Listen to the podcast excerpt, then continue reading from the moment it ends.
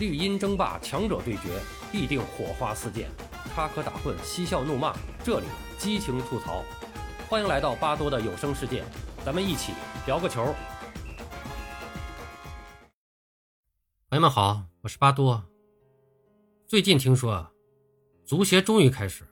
给各个中超俱乐部返还引援调节费了。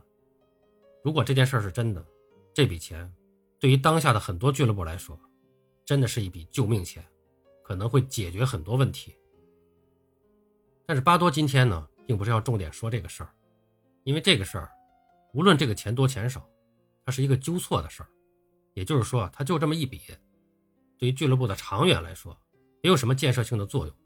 只能说足协的态度不错，是一次拨乱反正。但实际上，对于各俱乐部来说，在前一段时间，各中超俱乐部的账上。还有一笔钱到了，那么这笔钱呢，来自于中超公司。随着2021赛季中超联赛全部赞助费用的结清，中超公司本着赞助费用收到一笔，尽快给俱乐部发放一笔的原则，将最后一笔分红发到了俱乐部的账上。没错，就是2021赛季中超联赛的分红。那么刚才说到了中超公司啊。对我们是有中超公司的，这个按理说这个中超公司应该和中超联盟一起来运营这个中超联赛，但是我们现在是中超公司只是一个工具，就是进行这种经济费用的一个运转的一个工具。那么实际上呢中超联赛的运营管理呢，还是足协在做。那么这个也是一个不太合理的一个事儿啊。但是咱们今天重点不是说这个事儿，咱们还是说这个重点说一下这个分红的事儿。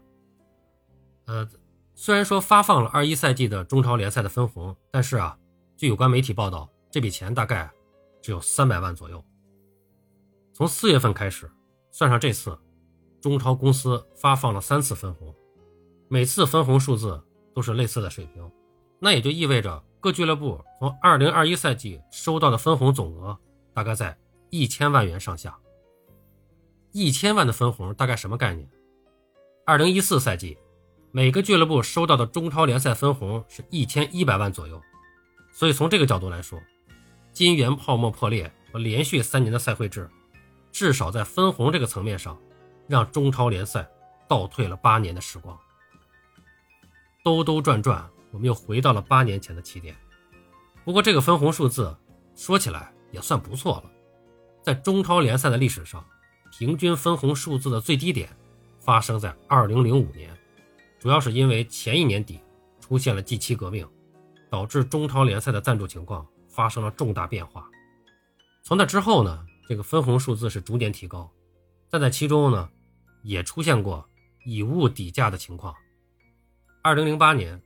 中超联赛的平均分红是一百五十万，外加七百五十箱啤酒和一台打印机，啊，应该说那年是比较困难的。首先说分红低。另外呢，有一部分分红呢没有现钱可结，就是当时中超的有一个赞助商，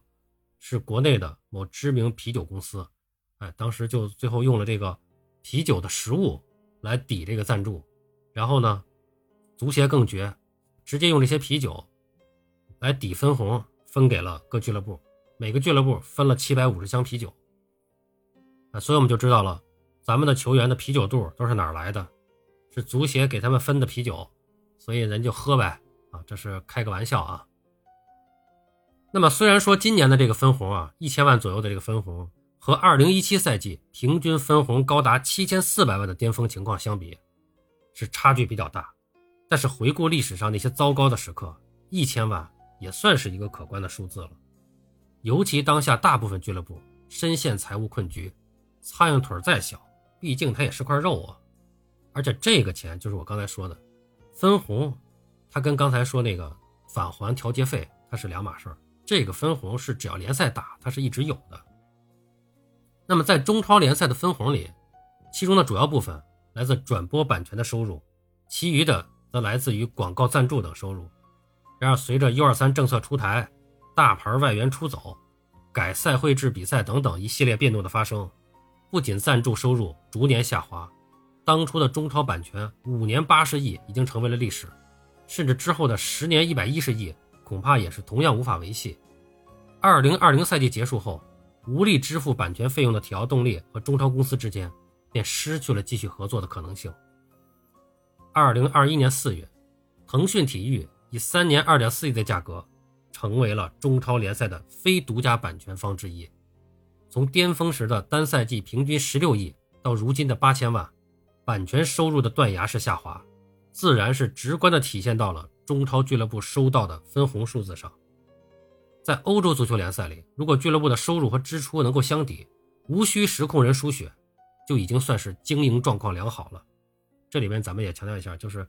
不是我们想象的。很多人觉得啊，说欧洲的俱乐部五大联赛怎么怎么俱乐部运营运营的多好，然后挣钱，我们的俱乐部啊没有造血机能，自己没办法自己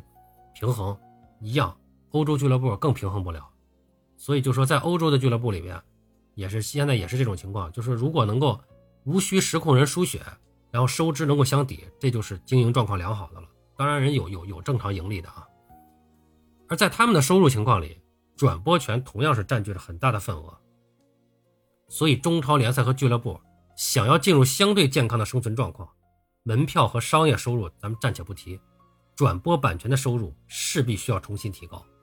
通过这一点得到更多的分红，以此来尽量覆盖俱乐部的大部分支出。而这除了联赛和俱乐部自身的努力之外，也需要版权的获得者睁开眼睛看世界。如今的转播方拿到版权之后，第一个念头就是学习欧洲的做法，搞收费模式。此前的新英体育如此，乐视如此，PPTV 也是如此，如今的腾讯体育也是这样。这样做的好处就是可以快速的获得一部分收入，通过这种方式来覆盖自己在版权上的一部分支出。然而，新英体育、乐视、PPTV 的前车之鉴已经告诉我们，不管你的版权费有多低，通过会员或者点播让球迷付费的方式换来的收入，终归是无法长期稳定的覆盖版权支出的。如果可以，这些名字就不会成为过去式了。虽然中国足球职业化三十年了，付费这件事儿在短期内绝对是做不到的。在欧洲可以做到这一点，是因为当地社会。长期常年本身就是有付费收看电视节目的历史，不仅仅是足球比赛，一些制作精良的节目、综艺、纪录片等等，都需要付费才能收看。加上这些地区的足球文化本身就很浓厚，对足球运动的热情本身就很高涨，很多家庭宁可不收看搞笑的综艺频道，也要开通收看足球比赛的权限。而在中国，由于国家队的成绩逐年下降。热情本身就不足，仅有的足球文化都是建立在国家队、国际大赛，还有早年的意甲和英超比赛的基础之上。四年一度的世界杯、欧洲杯非常火爆，老一辈球迷更喜欢讨论曾经的意甲，广东球迷尤其热衷于英超，都是因为免费比赛而种下的果。这不仅不是偶然，而是一套行之有效的严密逻辑。央视和当年的广东体育频道通过免费直播比赛。在小部分真正的球迷之外，培育了一大批并不死忠的足球观众。他们介于狂热球迷和对足球完全无感的路人之间，有比赛则看，没得看也不会苦恼。尤其是在广东地区，很多人的童年都是伴随着电视中的粤语解说长大的，屏幕长期锁定着体育频道，但并不见得目不转睛地盯着比赛，只是当做屋子里的一个音源罢了。等到解说员提高音调时，走到电视机前。回看精彩镜头同样精彩。他们或许也有自己支持的主队和球星，但不一定会去买主队或球星的正版球衣。但他们是扎扎实实的收视率保证。央视和广东体育便通过这个数字，从广告商那里获得更好的报价。仅仅是2010年南非世界杯，业内人士估计，央视转播世界杯的广告收益可能超过了二十亿元。然而，央视此前买断2010年和2014年。两届世界杯的版权费用一共只花了六点八亿人民币。然而，收费观看足球比赛的模式则打断了这个逻辑链条，因为需要花钱，那些足球观众自然而然的便不再收看比赛。他们本身就不是非足球不看，因为除了足球，综艺节目同样精彩。转播方想要收到钱，便只能来自于真正的狂热球迷。前几天，巴多为了看一场国安的比赛，也是在腾讯体育。充钱看了一场比赛，那我为什么充钱看？说实话，我也没有收，我也没有付费看比赛的习惯。我们的习惯都是在电视转播上看，呃，我们的观念里面是，我看电视是是有线电视是收费的，或者是网络电视，我们都是交交着网费，交着这个电视盒子的钱，我觉得我们是已经是付费了，所以不愿意再对某一个节目进行付费，就是咱们大体上绝大多数人都是这种习惯嘛。那么巴多为什么花钱看了一场比赛？那么就是因为我现在做这个足球评论节目，它是我的一个工作需要，我才会付费。那么普通的啊，除了那些特别死忠的球迷，你让他掏钱付费看比赛是很难的。所以说，中国如果有那么多愿意看收费比赛的球迷，中国足球也不会是今天这个样子了。从球迷那里收到的钱不够，收看人数的数字不好看，你自然就无法让广告商付出更高的代价，最终转播比赛就变成了赔本赚吆喝。形势好的时候家大业大，不在乎这点亏损；形势差的时候。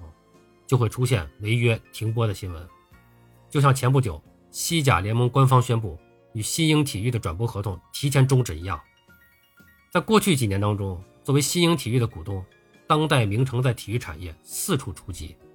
他们不仅包揽了数得上号的各大足球比赛版权，而且亲自下场，成了重庆两江竞技俱乐部的母公司。然而，随着金元足球泡沫的破裂，体育产业的震荡十足，影响到了公司的经营。重庆两江竞技解散，西甲版权违约，只不过是其中的两件事而已。在资本市场上，曾经风光无限的当代名城，股价从曾经的七十五元的高点一路下跌到如今的二点零三元，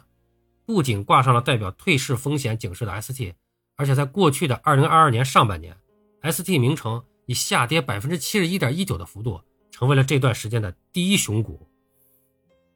从当代名城的身上，你可以说。是金元足球催生了高价版权和付费比赛，也可以说高价版权和付费比赛助推了金元足球，两方面都说得通。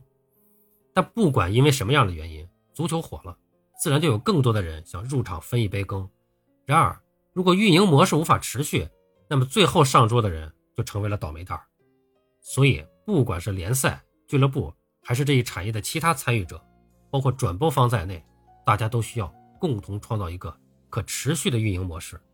才能让大家手里的这杯羹变得愈发美味。转播方面需要注意一点，在中国足球这片目前还很贫瘠的土地上，既想从球迷手里赚大钱，又想从广告商手里赚大钱，这是鱼和熊掌无法兼得的事情。唯有的合理方式，就是尽力扩大收看人数，将从球迷那里预计获得的收入转嫁到广告商身上，从而三方满意，皆大欢喜。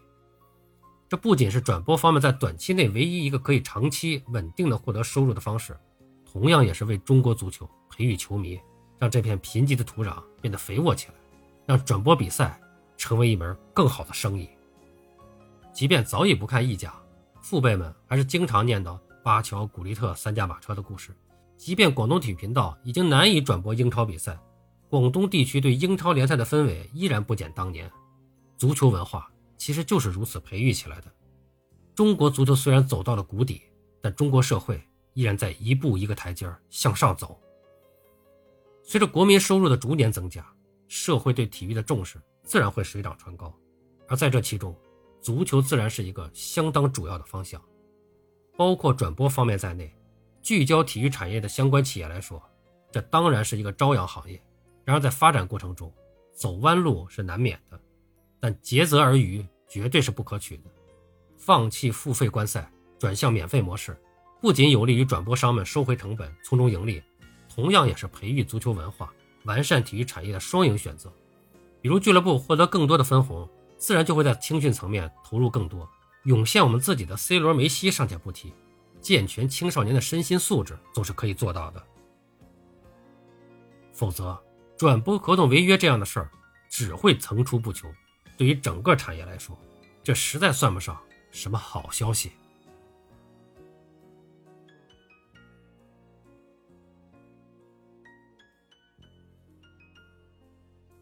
好了，朋友们，今天咱们就聊到这儿，感谢您的收听。您有什么想和巴多交流的，咱们评论区见。本节目由喜马拉雅出品，欢迎收听、订阅、评论、转发。巴多聊个球，我们下期再见。